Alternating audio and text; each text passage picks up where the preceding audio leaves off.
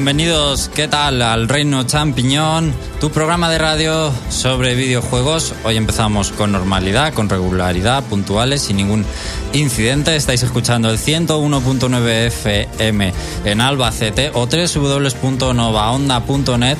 También nos podéis estar viendo a través del streaming de nuestro canal de YouTube, elreino.net. Sí, en YouTube, el canal de elreino.net. Estamos retransmitiendo en directo y algunos ya me estaréis viendo, como Izanagi, que ya está saludando, o Mark. Y estoy yo solo hoy en el estudio, pero tranquilos porque va a participar mucha más gente hoy en el programa. Hoy la verdad es que estoy en este lado del estudio bastante solito, pero eh, mismamente al otro lado del cristal, como siempre, tengo a José Carlos. Buenas tardes. Muy buenas tardes. ¿Cómo llevas el fin de semana, José Carlos? Muy tranquilo, afortunadamente. Bueno, me alegro. Y no sé si tenemos ya a nuestro colaborador Skype, que es Jorge. Sí. Hola, Jorge, ¿qué tal? Hola, muy buenas, muy bien. ¿Cómo llevas el Mega Man? ¿Te, te ha gustado? ¿Te lo has pasado ya entero? No, me queda la fortaleza de Wily. Estoy ahí con el primer nivel y bueno, luego le echaré un rato más. Bueno, vas a sufrir un poquito. Yo sí que me lo he pasado ya. Y Mm. me, ha, me ha gustado bastante el juego. Pero hoy no vamos a hablar de Mega Man 11, vamos a hablar de Spider-Man, Marvel Spider-Man para PlayStation 4. Es exclusivo de Sony, desarrollado por Insomniac Games. Y también vamos a tener a otro colaborador que se incorporará más adelante, que es Andrés, otro componente del programa más esporádico y que nos va a hablar de un contenido descargable muy importante que ha recibido Xenoblade Chronicles 2, que es de Golden Country. No es una expansión como estamos acostumbrados a otros juegos, sino que es eh, bastante más relevante que otros eh, que otro tipo de DLCs, pero ya nos lo va a explicar él mucho mejor. Bueno, pues eso es todo, pero antes de adentrarnos en todo eso, eh, vamos, José Carlos, pues a comentar un poquito, a charlar lo que se ha cocido esta semana en el mundo de los videojuegos.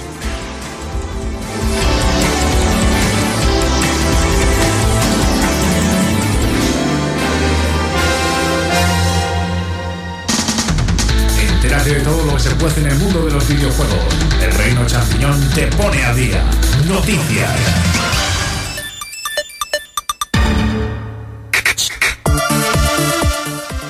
Bueno, José Carlos, mañana, esto es un poco un por cierto, mañana por cierto hay of Juancar, ¿no? Supongo. Sí, señor, nunca falla, infalible. Y si falla es porque ya me estoy muriendo o ha pasado algo tremendamente grave. Eh. Estamos a punto de terminar la expansión de Miss of Pandaria y ya nos vamos a ir a Warlords of Draenor. Estupendo, pues que nadie se lo pierda. Of Juancar, todos los domingos en el canal, el directo, donde se lo pasa muy bien toda la gente que participa y se hablan de muchísimas cosas. Aparte de World of Warcraft, que yo lo sé, que os estoy espiando y sé que habláis de películas, de videojuegos y de muchas cosas. Sí, es como cuando se reúnen un par de colegas en casa de uno a jugar y salen otros temas de conversación mientras ves el videojuego, mientras juega uno y los otros miran. Pues para todos aquellos enamorados de José Carlos y su aterciopelada voz, que sepáis que podéis encontrar esta serie los domingos en el canal, normalmente a eso de las siete y media de la tarde, hora española, ¿verdad? Correcto, sí señor. Bueno. Y si activáis el recordatorio, que para eso está, eh, sin importar la, eh, la región en la que os encontréis, os avisa de que ya está el directo preparado. Estupendo, vamos con los temas más importantes de la semana.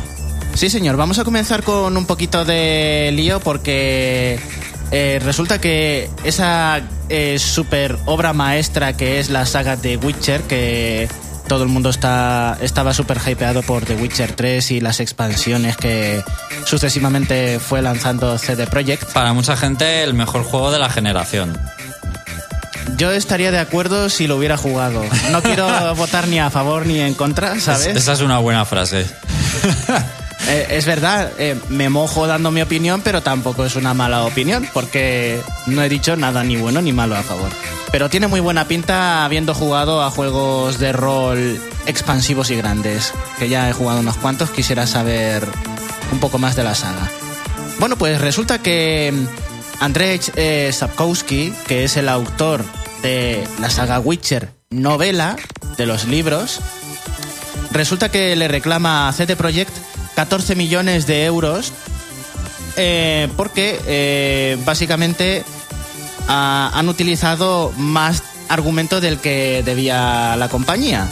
Resulta que, al parecer, eh, no está contento con el acuerdo realizado con el primer The Witcher, que vendió los derechos por 9.500 dólares y no pidió ningún porcentaje sobre los, los beneficios que pudiera conseguir CD Projekt eh, al respecto. Y poco a poco, pues la licencia se fue haciendo un poquitín más grande hasta llegar a lo que es a día de hoy. Y con el éxito de The Witcher 3 Wild Hunt, que vendió más de 10 millones de copias, pues eh, reclama pues ahora mismo un trozo del pastel. Y ahora los abogados, los abogados de Sapkowski dicen que el acuerdo original solo cubría el primer videojuego, con todo lo que él había escrito, y no toda la saga, que tiene ahora un valor mucho mayor. Caramba. Esto. Eh, pero es, es, es como mm, este señor se hubiera comido los mocos y no hubiera salido el juego también, un poco, ¿no? pero, pero está bien, oye, por lo menos por intentarlo está bien, ¿no? es tan oportunista porque no sé si sabe que el primer juego salió hace bastante y van por el 3. Qué casualidad que, que se queja ahora, después de tantos años, si el acuerdo realmente solo se ceñía al primer juego, ¿por qué no se quejó en el segundo, por ejemplo? ¿No? ¿Verdad? Cierto. Y bueno, pues ahora quiere, seguramente ha ganado más dinero el videojuego que el libro y como dice José Carlos, quiere su trozo de pastel, dame mi dinero. que no le que no le quiero quitar mérito a la escritura que haya hecho Sapkowski porque vamos a ver eh, para que a la gente le haya encantado tanto el mundo de The Witcher tienes que tener una buena base argumental aparte de la jugabilidad que hayas incluido. Por otra parte CD Projekt eh, dice que todas las obligaciones de pago de la compañía han sido debido- debidamente cumplidas. Es decir por parte de CD Projekt no ha habido ningún problema. Claro todo esto es rollo de tecnicismos legales eh, lo más seguro y que tardará en solucionarse. Además, también podemos decir que, y esto ya es más una, una voz de la reflexión, porque yo creo que sale esta noticia ahora porque las medidas legales se emprendieron hace bastante y ahora las conocemos. Tened en cuenta que el sistema judicial no es uno de los sistemas más rápidos del mundo y yo creo que en todos los países van despacio. Así que yo por mi parte no creo que sea tan oportunista, sino que ha salido la noticia ahora y empezó a, a emerger antes. Puede ser.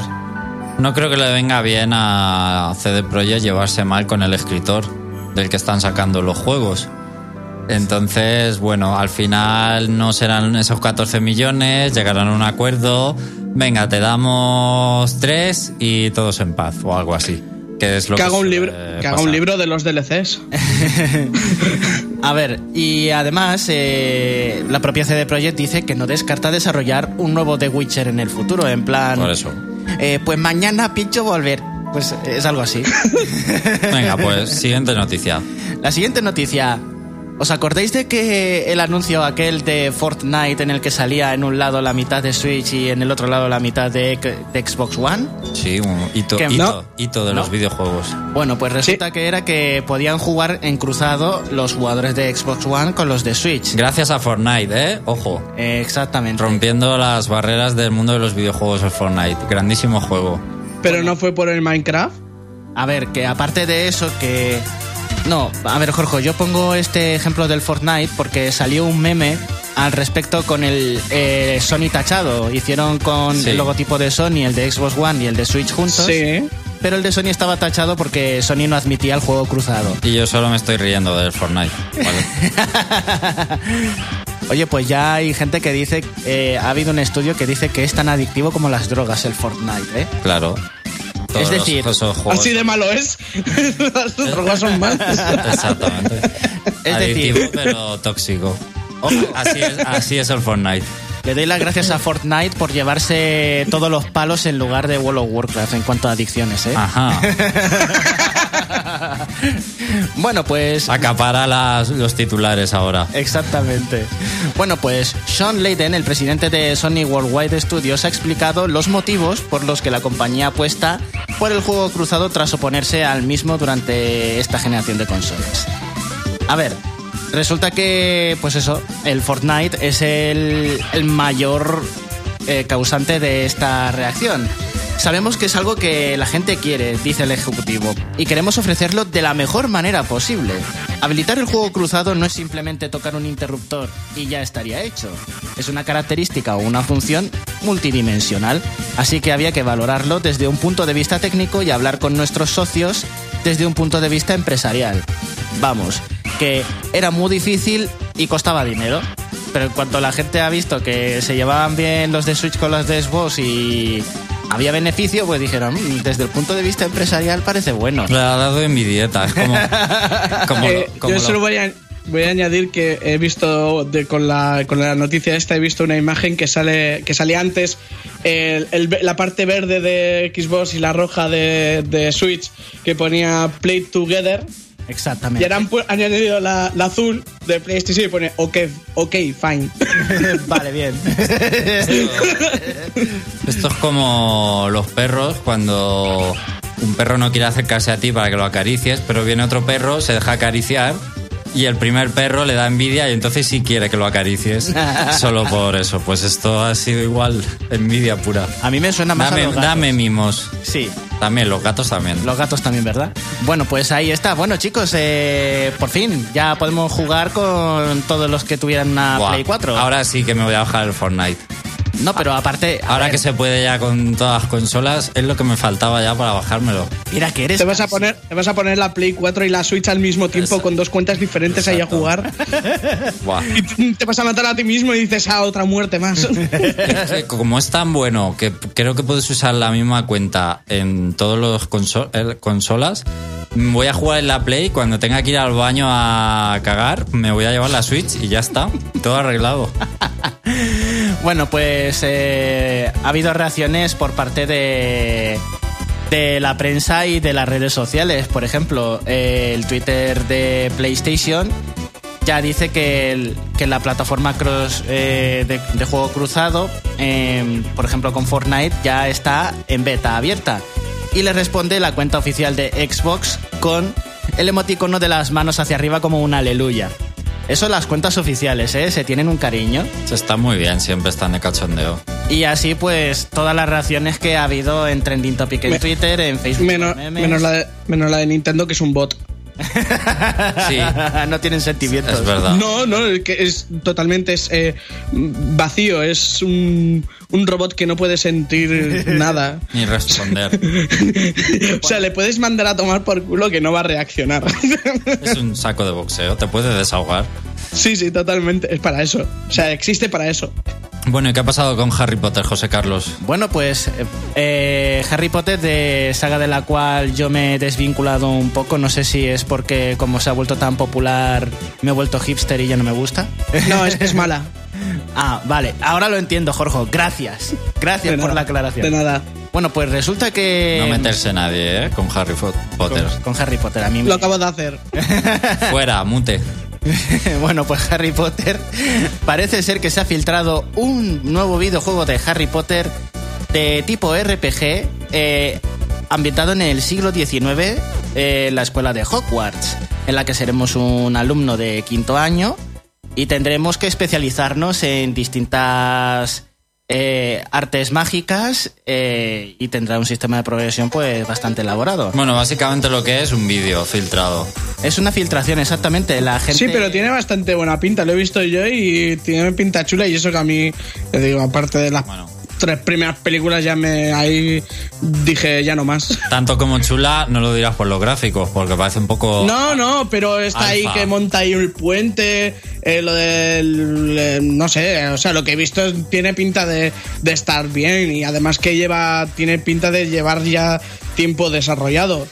Entonces, no sé, por lo que se ve así filtrado, tiene buena pinta. Bueno, esto sería, si es de Warner Bros., que es el que tiene la licencia. A mí solo me queda la duda de si sería rollo juego online con gente, MMO, así ese estilo, o una aventura RPG en solitario de un jugador y tal. Eso es lo que haría que me interesara el juego o no. Pues, eh, a ver, yo aprovecharía la ocasión, ya que tienes a los Potterheads a los fans de Harry Potter que les A flor de piel. Exactamente, y sería una gran idea porque eh, la ambientación del colegio es lo que tiene. Debería de ser que hubiera varios alumnos jugando, aunque sea instanciado con un número limitado de jugadores, debería de permitirse la posibilidad de hacer las misiones en conjunto, rollo Diablo, con cuatro personas o cosas así. Y como se supone que se va a especializar cada jugador en una rama de la magia que hay que se enseña en Hogwarts, porque de hecho se puede ver que no solamente tienes defensa contra las artes oscuras y encantamiento, se ha visto también que puedes eh, estudiar herbología, o sea que puede haber cosas muy chulas en plan tirar plantas que saquen raíces y agarren a los enemigos o esporas y los duerman. Las, posibilidades son infinitas y se lo han currado lo suficiente. Espero que no haya micropagos, eso. Bueno, la gente del chat, si lo ha visto, si no que se lo vea, el leak de Harry Potter, el vídeo, que nos diga si lo jugaría o no, si le ha llamado la atención o si pasa del juego. Chat donde se han incorporado, pues, eh, lo cual o también, Josep Fernández y Jorge, que está en todos sitios. Y ahora tenemos una noticia que precisamente le gusta mucho a Jorge, que es del bombardero azul. Ey, Eh, The Blue Bomber. Mega no, Man. bombardero azul. Vale.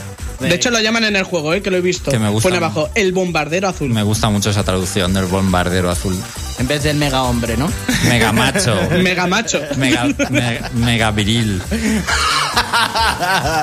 bueno, pues vamos a la noticia porque resulta que Mega Man tendrá película de imagen real. Lo necesitaba. Atentos porque ya sabemos lo que va a pasar con la imagen real, Hollywood y los juegos cartoon de compañías japonesas, ¿eh? Que tenemos ahí unos cuantos flashbacks ahí, nos vienen a la cabeza como tormenta Pondrá- mental. Pondrán a, a Jim Carrey de Dr. Wily.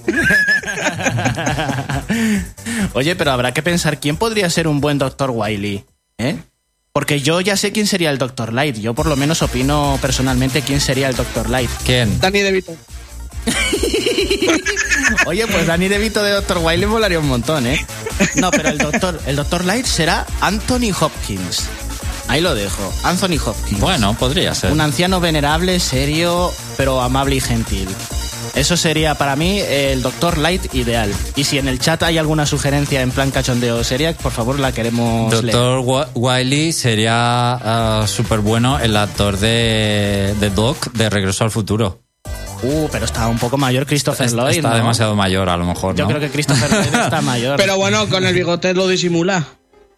Pero si no es por eso, si es por si aguantará el rodaje. Igual. pero bueno, a ver, Dr. Wily va que sí siempre sentado. Le pueden poner una silla o algo. Bueno, vale. Bueno, pues. pues resulta que la adaptación cinematográfica va a ser eh, distribuida por 20th Century Fox, una subsidiaria de Disney. y está dirigida y escrita por Henry Just y Ariel Schulman. Kemin Entertainment, que, será el que es el responsable de la saga actual de El planeta de los simios, produciría la película con Masi Oka de Heroes Fame. Sí, Éxito. el actor que salía en. El japonés de, de Héroes.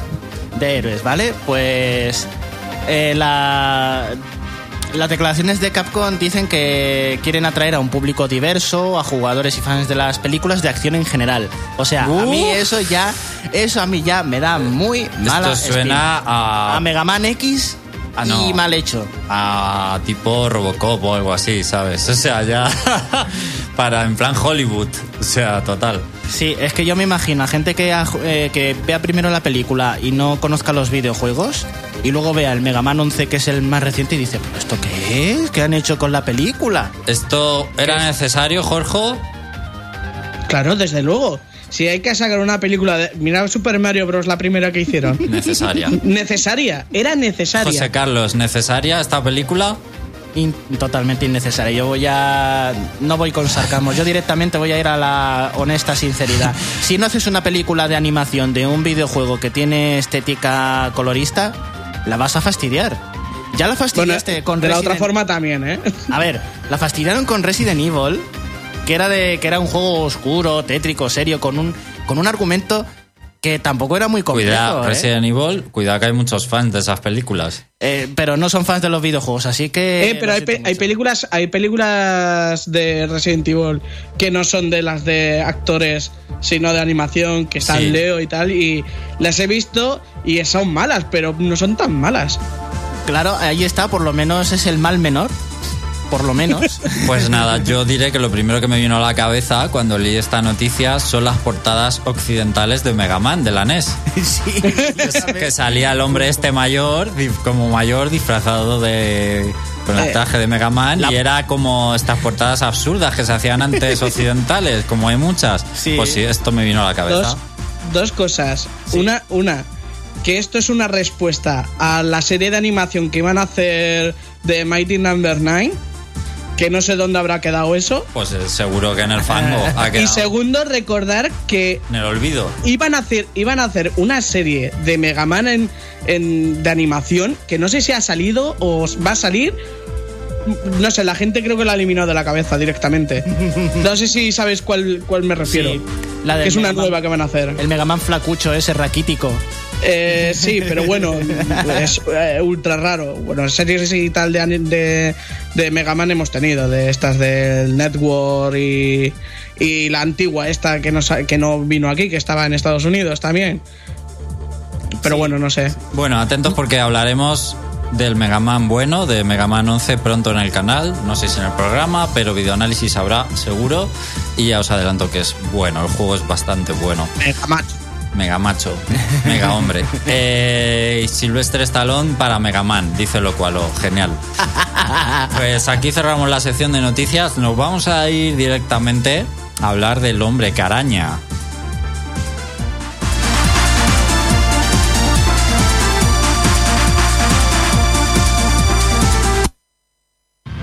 ¿Quieres saber cómo es un juego?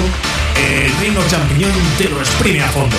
Escucha nuestro punto de vista. Análisis.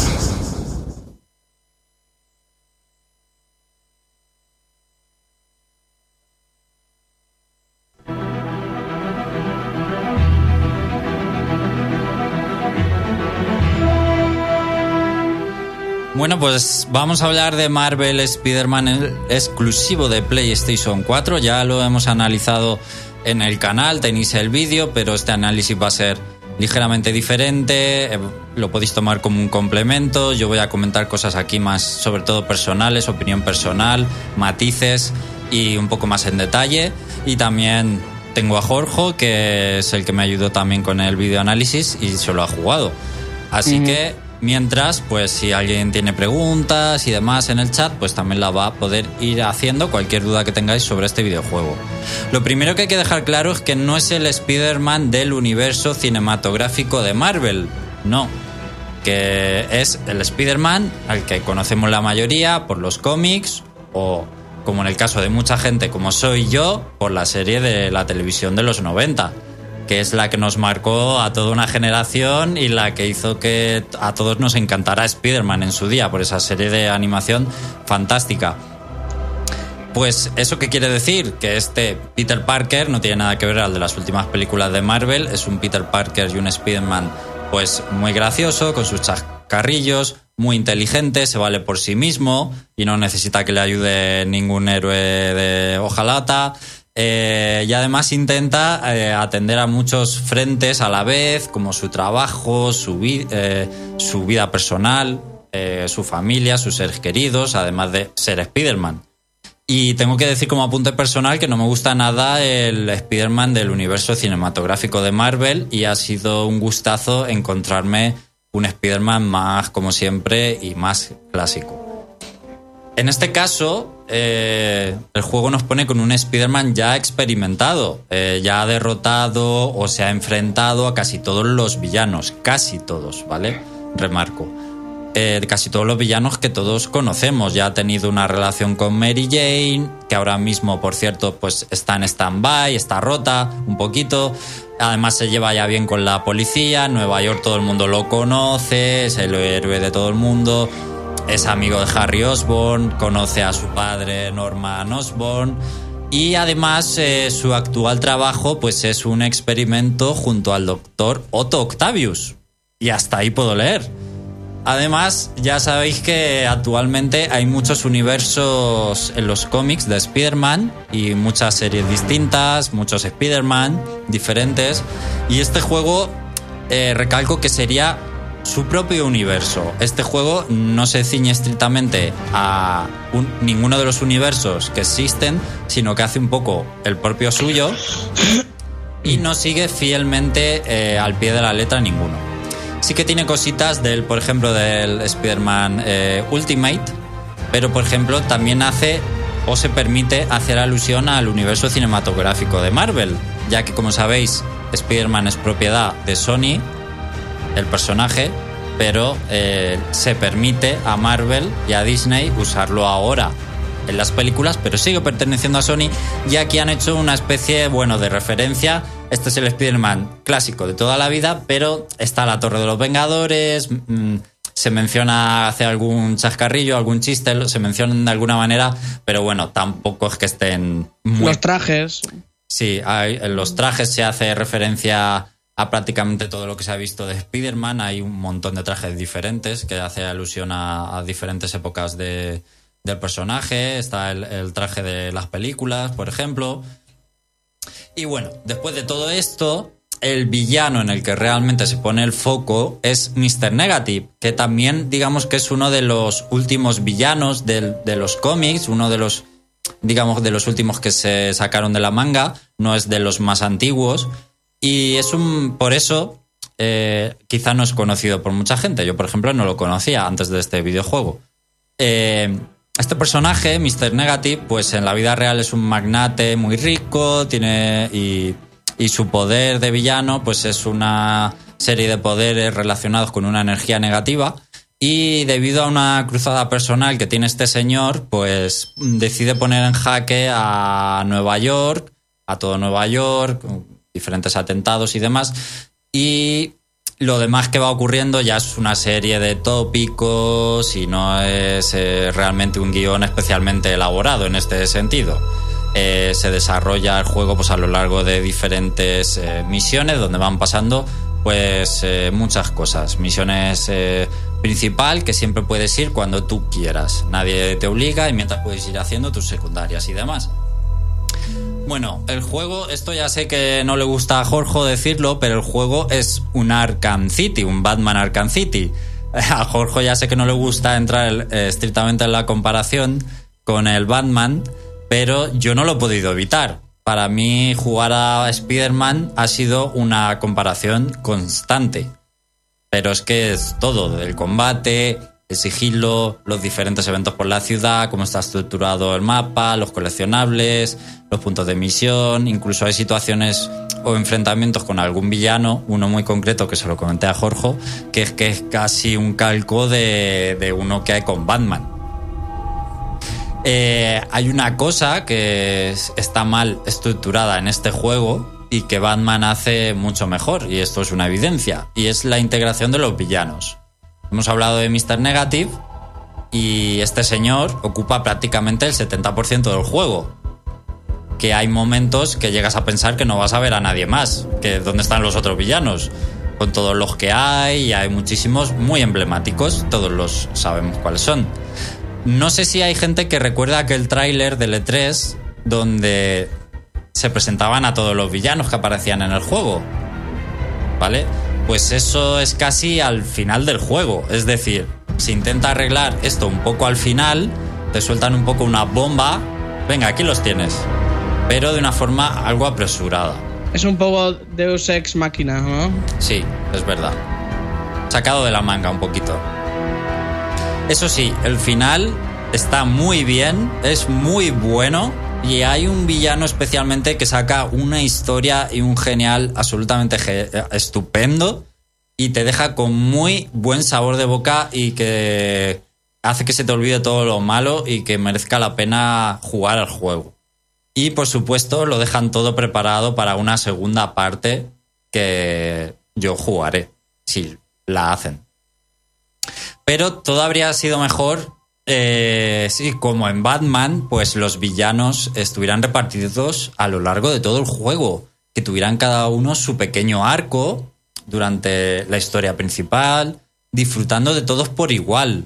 ¿no? Como se hace en Batman, está el pingüino, está Mr. Freeze, está la, la hiedra venenosa. Perdón. Y habría hecho el juego mucho más rico. Creo que lo de Mr. Negative o centrarse tanto en Mr. Negative ha sido un error, sobre todo cuando no es uno de los villanos más mm, emblemáticos. Porque si aún Bueno. hubiera sido Misterio, pues todos están alegres, ¿no? Sí, hombre, vamos. Misterio es number one. ¿Qué querías decir, Jorge? ¿Qué ibas a decir? No, algo? quería decir que, que aunque sí que eh, hay, hay un par de momentos que sí te presentan a dos villanos que no se habían visto y, y están muy bien, y, pero pasa muy al principio uno y luego casi a la mitad del juego aparece otro que está bastante chulo. De hecho, me sorprende por cuál es el villano y su combate que me parece igual de los más interesantes del juego. También, no Pues- sé si sabes cuál, cuál te digo. Creo que sí. Y el primero de todos, que no lo voy a decir, ¿vale? Pero creo que eh, le habría venido bien al juego más momentos como ese a lo largo de la aventura. ¿Sabes? Y esas intrusiones, eh, esas pequeñas... Sí, eh, de hecho eh, te lo presentan como que va a aparecer más tarde y al final se queda como un nada, te dejan ahí sus cosillas, sus hilos y aparece un par de momentos en plan mm, muy fugazmente y se queda en la nada al final ese, ese villano. Sí, pero bueno, ya no me refiero a ese, sino que hubiera estado bien que aprovecharan los villanos de esa manera. Esas pequeñas... Ah, es- ah, sí, sí, sí, eso sí. esas claro. pequeñas interrupciones eh, que te de- desconectan un poco de Mr. Negative de la principal, pero te presentan a otro villano por en medio. Eso tendrían que haber abus- abusado más de eso. Sí, no, además es que el- cuando te presentan ya a los demás enemigos, te los presentan ¡pum! al golpe. Yo, toma, estos son los que los villanos que hay. Y queda un poco, pues eso, queda un poco raro ese momento, aunque sí es el momento, es donde el juego se convierte y se vuelve un poco más interesante, creo yo.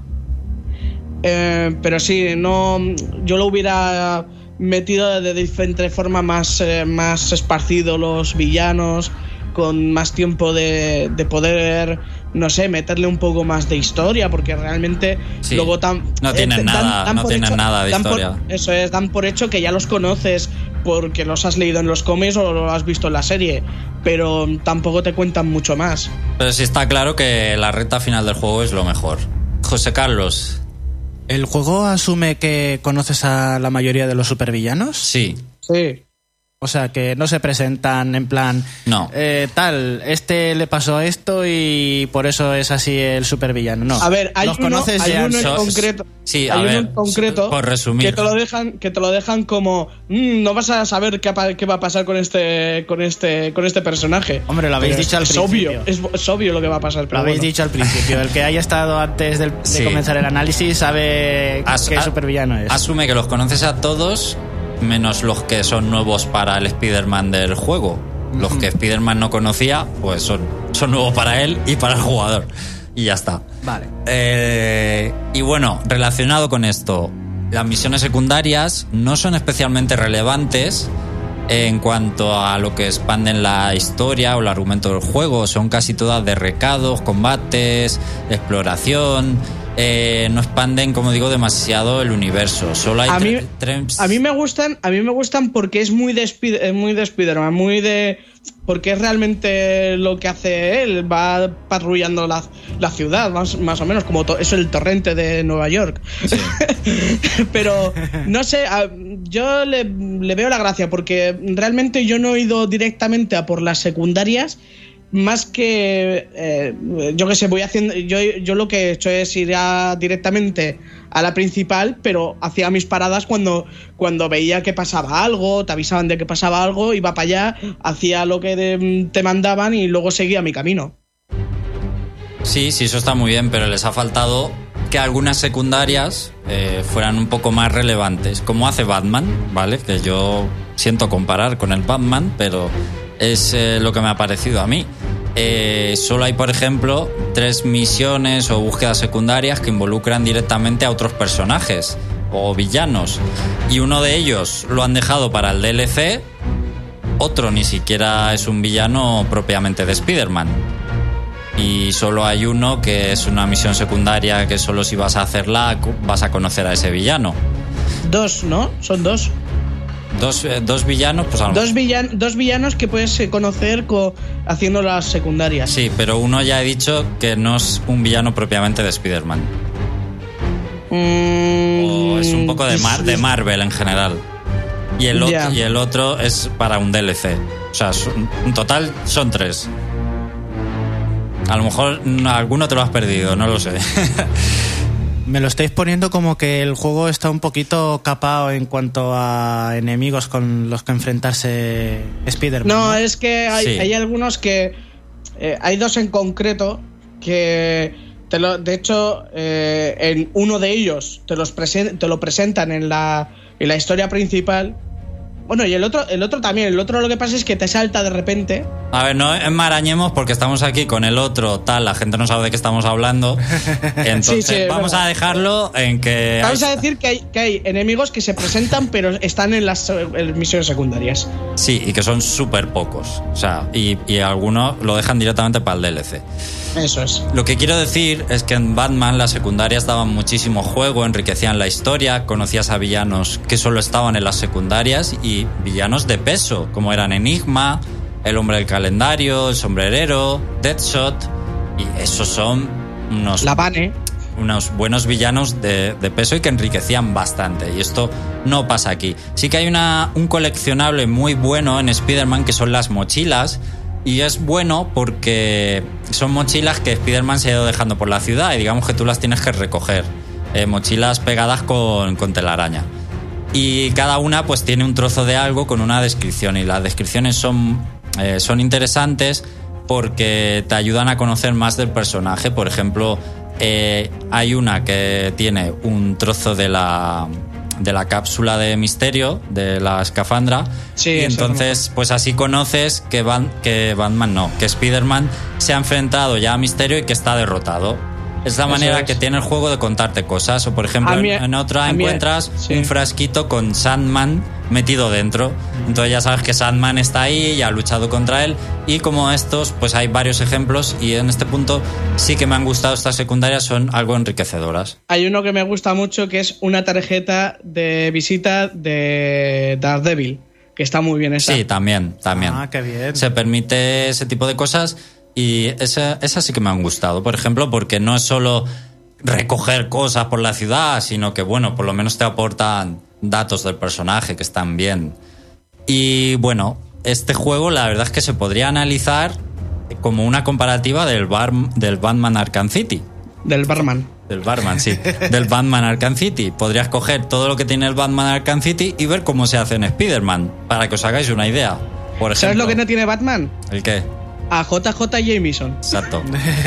Que esa- las conversaciones, o sea, que JJ Jameson aparece eh, dando- en la radio y tú lo vas escuchando y son te partes el, Sí. eh, la caja torácica Digamos que de va la dando, risa. va dando las noticias con- eh, a su modo de, de ver, ¿no? A- a Sí, su, visión de, vista. Spider-Man, básicamente. Y conforme, Todas, son- todas son de Spider-Man, todas. exacto.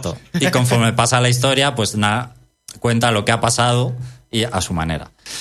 Y, por ejemplo, pues el combate. El combate en Spider-Man pues es eh, muy ágil, es acrobático, tiene muchos combos, el personaje, muchas posibilidades. También eh, tengo que decir que depende mucho del árbol de habilidades, porque al principio puedes hacer dos tontas y realmente en el árbol de habilidades, cuando vas desbloqueando es donde está la chicha, cuando ya puedes hacer las cosas chulas, que está bien. Y te ayudan muchísimo los artilugios que tiene que vas desbloqueando y consiguiendo, que esto sí que es un poco Ratchet and Clank, como... Sí, es tota- de hecho es totalmente Ratchet and Clank. Más que los gadgets que tenía Batman, que es- podrías compararlo por ahí, pero son más mm, tipo de lo que tenía Ratchet and Clank. porque recuerdo que esta gente ha desarrollado Ratchet and Clank. Y los gadgets son pues un bot araña que me ayuda a disparar, telarañas más tochas, eh, otros que juegan con la gravedad, digamos que te ayudan en el combate a hacerlo más fácil. Y también tengo que decir que me costó al principio un montón cogerle el punto a los combates, me, me mataban muchísimo, no sé si a Jorge le pasaba igual, pero hasta que le cogí la fluidez me costó bastante acostumbrarme. Y en, en comparación, pues el del Batman es más técnico, más pausado, estratégico. A mí personalmente me gusta un poco más el de Batman, pero bueno, al final no deja de ser un- una yo creo que está, yo creo que el combate está bastante, aunque tengan enemigos, eh, vamos a decir, eh, similares como el que tienes que eh, aturdir o el que tienes que, que coger por la espalda y esas cosas, pero yo creo que la forma de enfrentarse a ellos, yo mm, eh, son dos estilos totalmente diferentes, yo creo. Es eso, el Batman es más lento, es más de, de, ir pegando poco a poco, eh, no sé. Y, a- y aquí en el Spider-Man, de hecho, eh, puedes estar rodeado de enemigos y estás pegando palizas a, a- a todo Dios y sin parar. De hecho, hay logros de combos en plan de, de 60 combos sin parar de pegar leches. Tiene su cosa el combate, porque si te descuidas te revientan, pero fácil además, ¿eh? No es... mm, Tienes que estar... apañártelas bien, por así decirlo. Sobre todo cuando hay mucho francotirador o de estos que lanzan misiles y todo eso, Hmm. eh, te pueden poner eh, en un aprieto también. Las situaciones de sigilo, pues un poco más de lo mismo, solo que está mucho más desaprovechado que en Batman. Eh, mira que le pega mucho a Spider-Man también, los escenarios de sigilo, pero lo han sacado muy poco provecho. No hay muchas situaciones donde usarlo, en la mayoría es opcional. Y, Bueno, en uno, eh, en, en uno de ellos, en ese en uno sentido, de ellos eh, me parece muy, muy bueno ese, ese sigilo, que es te lo ponen desde otro punto de vista y está muy bien esa, ese nivel. Pero sí, eh, tengo que, tengo que decir que el sigilo en Batman es muchísimo mejor y yo creo que en Batman se- también se le da un poco más de protagonismo. Está preparado el juego para eso. En Spider-Man es un poco. Ya te os digo, a veces es hasta opcional. Puedes directamente ir a dar hostias. Entonces, eh, una cosa que tenía Batman podía ser los puzzles y en este Spider-Man no hay. No vais a encontrar situaciones de puzzle, excepto unas un poco ro- rocambolescas que no son exactamente como las de las de Batman que se suceden en un laboratorio, pero bueno, no voy a entrar a explicarlo. Y lo que sí que tiene muy destacable, muy bueno eh, Spider-Man es el movimiento, la exploración por la ciudad, eh, el balanceo, digamos, mientras vas por edificios. Muy cómodo, muy rápido, apetece muchísimo usarlo, creo que es el mayor mérito de este videojuego, que te apetezca ir por la ciudad con el personaje, que no te haga usar el viaje rápido, que te vas parando eh, continuamente a, a coger las cosas, porque es realmente ameno y, como digo, fomenta incluso hacer las secundarias. Eh, la historia principal no dura demasiado, eh, si vais muy a saco, menos de 20 horas seguro, sobre 15, 16. Y las secundarias no es- es mucho más hacerlo al 100%, ¿vale? No son muchísimas horas. Eh, es relativamente fácil incluso hacer el platino. Para terminar, pues es un juego cuyo referente e inspiración es claramente Batman, eh, pero ¿qué pasa? El Batman ya cerró su saga, no van a salir más juegos, entonces la sensación no es la de un juego copia, por así decirlo, que compite con él, sino uno que coge el testigo, que rellena el hueco, por así decirlo, de este tipo de juego con otro personaje, que lo hace muy bien, a su manera también. Y en este sentido me ha gustado mucho el juego, porque a mí me gustaban mucho los Batman, ahora que ya no hay, pues digamos que este coge un poco el relevo. También el punto fuerte es el tratamiento del personaje y el universo. Eh, es un buen Sí. Es un buen Spider-Man, el conocido por todos, el de los chistes, con sus personajes como la tía May, el JJ Jameson, es, un, es muy familiar, es co- como que te sientes que lo conoces todo, si conoces al personaje. Entonces, al que le guste Spider-Man, es que es muy fácil que le guste el, el juego, esa es la conclusión. Totalmente de acuerdo. Bueno, pues alguna cosa que que han dicho por, por el chat, por ejemplo, que es eh, es verdad lo que dicen, Xavi es la identidad secreta del señor negativo. No, Xavi es el señor negativo. Es el señor negativo, que dice Izanagi. También Philip Huertas dice, le falta enfrentarse al villano Quintorra. Muy buena. Y cuánto os ha durado, lo cual pues un poco ya, ya lo he contestado también. Vamos rápido porque también necesitamos espacio y tiempo para el Xenoblade Golden Country y estamos directamente con Andrés. Buenas tardes. Buenas. Pues saltamos de un análisis a otro, un juego muy diferente y cuéntanos Andrés porque hay mucha gente que eh, a los contenidos descargables normalmente no les hace caso o una vez se pasa el juego cuando sale se olvida de él y ya no lo quiere retomar y yo creo que este contenido descargable no es un contenido descargable más sino que es algo un poco más currado de lo que nos tienen acostumbrados otros videojuegos, podría ser. Sí, exactamente es eso y Nintendo ha visto que se habían currado mucho y ha dicho voy a sacarlo en formato disco porque juego normal porque voy a venderlo también. Y la verdad es que sí, merece mucho la pena de los mejores DLCs que he probado yo. Bueno, el mejor directamente. ¿En qué consiste este contenido? Bueno, pues digamos que es más cacho de historia, pero sería como una precuela. Porque nos, nos remontamos a, a la guerra de los Égidas, que pasaba an- antes de Xenoblade, donde están malos y, y Mitra también ahí peleando. Entonces, no lo vamos a ver de, desde el punto de vista del, del piloto que, que maneja a Mitra, ¿vale? Que es la otra égida, sino que va a ser a través de Jin, que no sé si os acordáis, que era en el Xenoblade 2, uno de los malos malísimos, que era un Blade que ya no tenía su, su mano y, Sí. y estaba solo, y- ¿vale? Pues entonces vam- vamos a verlo cuando eh, Jin despierta con Lora, que es su, su piloto en, en aquella época, y vamos a ver todo lo que ocurre a través de esta pareja, digamos, y cómo interactúan con todo el mundo de Xenoblade años atrás, ¿vale? Y yo creo que es muy interesante porque en el juego mencionan mucho el pasado y así pues se puede conocer bastante de, de este.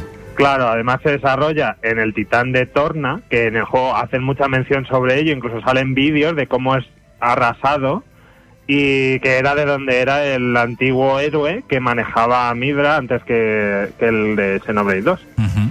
Entonces, la verdad es que a nivel argumental está súper bien, lo han unido todo muy bien, tiene mucho texto, o sea, hay muchas, además se han currado un montón de, de momentos épicos, como pasaba en el Xenoblade 2, y es que podría ser como parte del, del propio juego original. Es como una mini campaña que se han currado ahí, un- una campaña principal.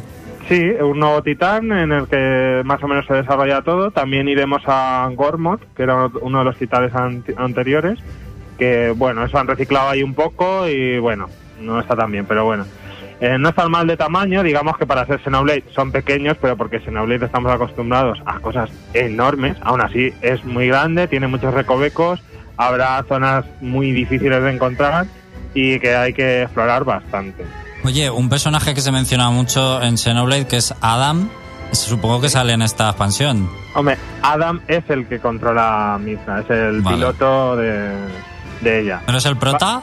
No, el prota es Jin y Lora. Lo que pasa es que se, se nos une eh, Adam, Mitra y, y otro personaje más que es el... no sé, ya no sé, ya no me acuerdo si es el príncipe o el rey, pero bueno, del imperio Morda- Mordardain, que salía en el, en el Xenoblade 2.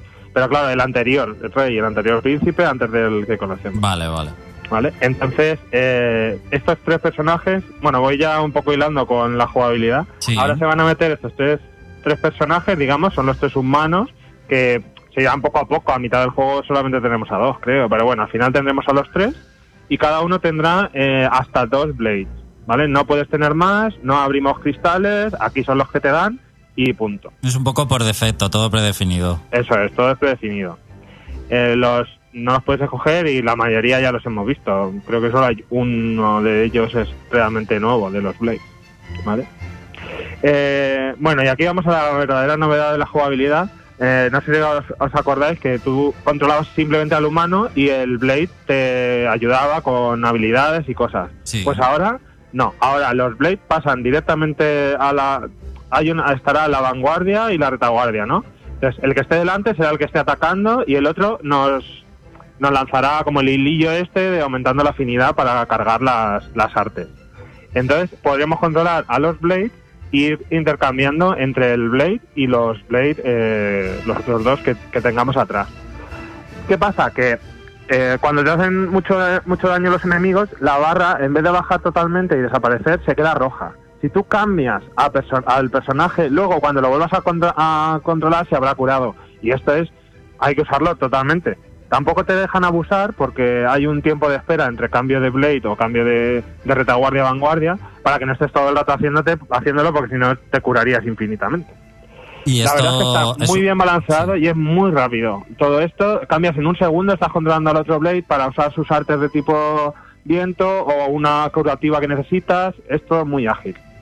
Es un poco chocante que no solo añadan un trozaco de historia, sino que se atrevan a modificar la jugabilidad que ya había. No sé si esto de manejar los Blade, que es nuevo, tiene algún motivo argumental o simplemente es así y ya está. Pues le quieren dar un poco sentido en, el, en, que, eh, vamos, sí, lo han sacado así, pero eh, Jimmy Lora sí que hace mucha referencia mucho a su peculiar estilo de lucha y que los otros quieren también usar, de que le pasa el arma, de que se intercambian las posiciones, entonces como que es están muy unidos ellos porque han llevado la historia es 15 años después de conocerse o más de 10 años después, entonces están muy unidos y hacen ese tipo de, juego. Años después se pierde esa forma de luchar.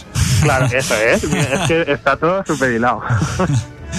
Muy y bien. bueno, y el resto de jugabilidad sigue estando. Siguen estando las artes que se van cargando, los, los elementos, podrás hacer eh, artes de, especiales de nivel 1, 2 y 3, encadenarlas para hacer mega combos, lo de las tundas, la- todo eso sigue estando. No se ha modificado desde el anterior, pero sí este cambio de, de, de O jugadores. sea, que es Ade- familia. Además, sí. suele tener un efecto especial. El cambio entre el Blade y el humano, depende de quién a quién cambies, tiene un efecto especial, como derribo, por ejemplo. Entonces, es que tienes que estar cambiando cada poco. Ah, pues está muy bien. O sea, que es familiar, pero con un componente nuevo, por así Sí. decirlo. Y mucho más ágil. En general, todo el juego se hace ágil porque subes de nivel mucho más rápido que en el anterior. O sea, el farmeo es casi inexistente, con que vayas matando lo que vas viendo y un poco al final, si quieres, puedes ir leveando, pero no. De repente estás en un nivel 5, te pones a luchar un poco y has llegado al nivel 10. O sea, te va todo bastante rápido. ¿Y por qué Vale. no tienes que gestionar Blades? Supongo que también es rápido por claro, eso. no, no.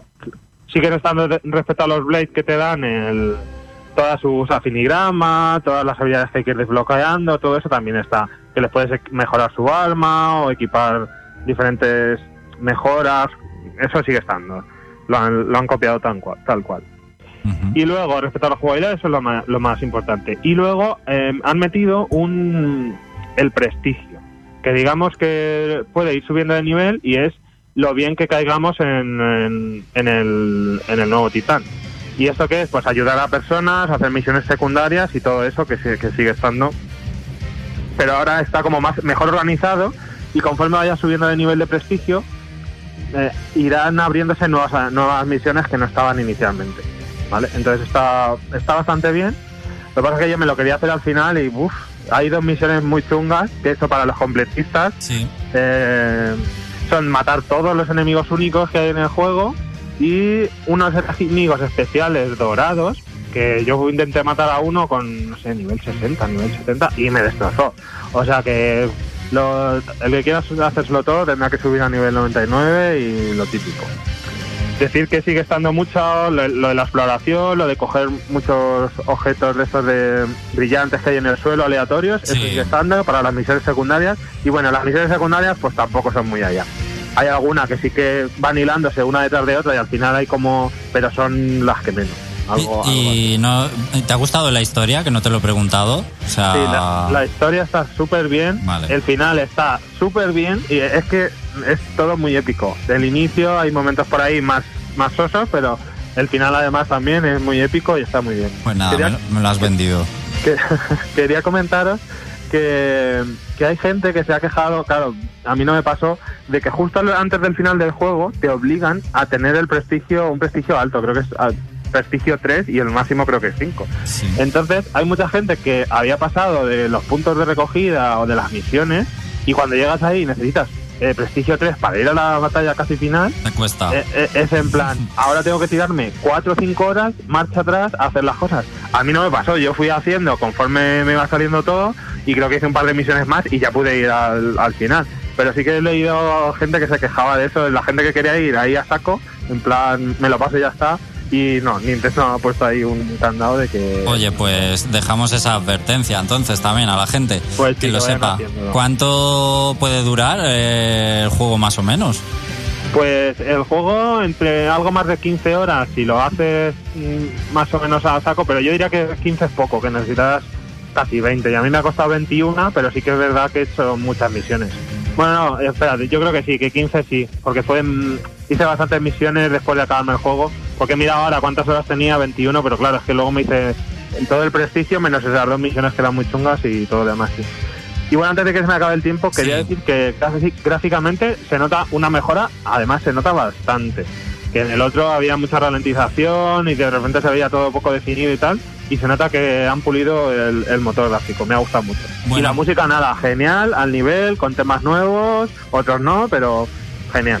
Pues teniendo que despedir ya, recordamos que se puede adquirir eh, como parte del pase de expansión de forma digital con todos los demás contenidos o en formato físico y además, eh, si no me equivoco, no hace falta tener el Xenoblade 2 para jugar. Si lo compras en físico, no. Exactamente. Pues eso es todo, Andrés, muchas gracias por contarnos el Xenoblade. A vosotros. Hasta luego. Jorge, también muchas gracias por estar con nosotros. Nos vemos a otro sábado.